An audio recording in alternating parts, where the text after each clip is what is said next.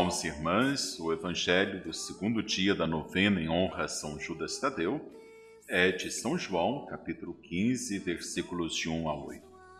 Naquele tempo, Jesus disse a seus discípulos: Eu sou a videira verdadeira e meu Pai é o agricultor. Todo ramo que em mim não dá fruto, ele o corta. E todo ramo que dá fruto, ele o limpa para que dê mais fruto ainda. Vós já estáis limpos, por causa da palavra que eu vos falei. Permanecei em mim, e eu permanecerei em vós. Como o ramo não pode dar fruto por si mesmo, se não permanecer na videira, assim também vós não podereis dar fruto, se não permanecerdes em mim. Eu sou a videira, e vós os ramos. Aquele que permanece em mim eu nele, esse produz muito fruto, porque sem mim nada podeis fazer. Quem não permanecer em mim será lançado fora como ramo e secará. Tais ramos são recolhidos, lançados no fogo e queimados. Se permanecerdes em mim e minhas palavras permanecerem em vós, pedi o que quiserdes e vos será dado. Nisto meu Pai é glorificado, que deis muito fruto e vos torneis meus discípulos. Palavra da salvação. Glória a vós, Senhor. Com São Judas Tadeu, viver a fé à luz da palavra. É o grande tema deste segundo dia da novena. No evangelho que acabamos de escutar, Jesus, reunido com seus discípulos, compara a relação que há entre eles a uma videira.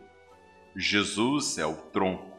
Os discípulos, seguidores do Mestre, são os ramos. O Pai é o agricultor que cuida da videira. Ele poda os ramos, que não dão fruto, para que deem frutos abundantes e saborosos. Imaginemos um agricultor humano. Tudo o que ele quer é ver a sua plantação crescendo, produzindo frutos, sendo bem viçosa e cheia de vida. O Pai nos, cri nos criou com muitas possibilidades a serem desenvolvidas. Quando um ser humano é impedido de crescer, o projeto de Deus fica frustrado. É muito grave alguém ter inteligência e não ter condições de aprender, alguém ter sido criado com capacidade de amar e ficar bloqueado porque foi cercado de ódio e violência.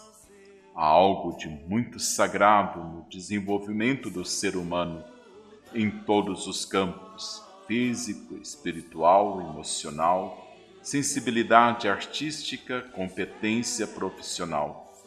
Quem ajuda alguém a crescer é jardineiro de Deus. Uma escola, um hospital, uma família, um lugar de trabalho, uma associação comunitária são canteiros onde Deus quer ver crescer e frutificar os dons que Ele colocou à disposição de seus filhos e filhas. A igreja também é um lugar assim. É claro, não é o único. Em todo lugar onde houver gente, a plantação de Deus a ser cultivada. É importante compreender que, ficando unidos ao tronco, a Cristo, que é a seiva da vida divina, circulando em nós, podemos participar do amor do próprio Deus. Por isso devemos ficar unidos a Ele, permanecer nele. E permanecer significa ficar intimamente unido a Ele sem interromper a relação de amor, sem desfalecer numa união forte e constante que resiste a qualquer dificuldade ou sofrimento. Jesus está falando da sua comunidade, de todos nós unidos a Ele. Não é, portanto, uma ligação individualista, mas uma união comunitária. Todos estamos ligados ao único tronco Somente assim poderemos produzir frutos abundantes e saborosos. A videira não produz uvas para si mesma, mas para os outros. O ramo encontra realização e satisfação exatamente produzindo uvas para os outros. Sente-se satisfeito porque está vivo, vendo surgir os brotos, depois as flores, folhas e, por fim, os cachos saborosos que ingeridos causam prazer e alegria. Assim, cada cristão, unido a Cristo, se sente feliz ao verificar que o amor de Deus se manifesta por meio dele pelos frutos do amor, de justiça e de solidariedade que produz. Ó São Judas Tadeu, como foi grande a proximidade com Jesus, com a nossa humanidade pediu aos apóstolos que estivessem ligados a ele, como os ramos ao tronco da videira. Permanecei em mim, como eu em vós. Todo ramo dá frutos se permanecer na videira. Ó glorioso apóstolo, sem Jesus não podemos fazer nenhum bem, pois tudo o que fizermos foi Deus que, com sua graça, nos fez realizar. Sem mim, nada podeis fazer. É o que vamos guardar em nosso coração, pois nos deixastes esse exemplo. Somos felizes, ó São Judas Tadeu, pois nos reunimos em família para ouvir e nos revestir da palavra bendita de Cristo, nosso Salvador, que nos resgatou em Sua misericórdia. Podemos viver com intensidade a fé em nossa comunidade e trilhar o caminho da santidade. É feliz quem se põe no caminho da vida e está sempre com disposição para fazer seu êxodo, com os pés no chão e Deus no coração, pois Sua palavra é luz que guia nossos passos e orienta nossas opções. Vós sois, ó São Judas Tadeu, a força de que precisamos neste caminho de vida e de comunhão.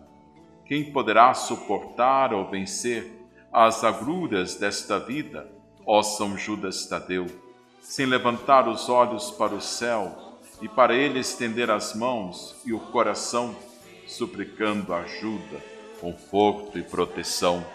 Do céu é que nos vem toda a esperança de ver um dia tudo se realizar conforme o desígnio divino. São Judas Tadeu, Vós escutastes e vos revestistes sem reserva alguma da palavra que ressoa da eternidade para o meio de nossa humanidade. Nós também esperamos e desejamos, ó São Judas Tadeu, realizar em nossa vida o desígnio divino. Bendito sejais, ó glorioso apóstolo de Cristo Jesus, como família e cheios de devoção, Dai-nos um coração puro, com os mesmos sentimentos de Jesus. Modelai nosso coração, para que seja sempre revestido do verdadeiro amor cristão e assim alcancemos a salvação. Fazei-nos, ó São Judas Tadeu, ser vossa família, revestida da palavra de Jesus, vosso Filho, e assim viveremos a mais bela poesia do mais belo amor Jesus nosso Senhor. É assim que queremos, com São Judas Tadeu, o santo dos casos desesperados e difíceis da vida, viver a fé, à luz da palavra de Deus, que é amor e nos convida a permanecer nele. Amém.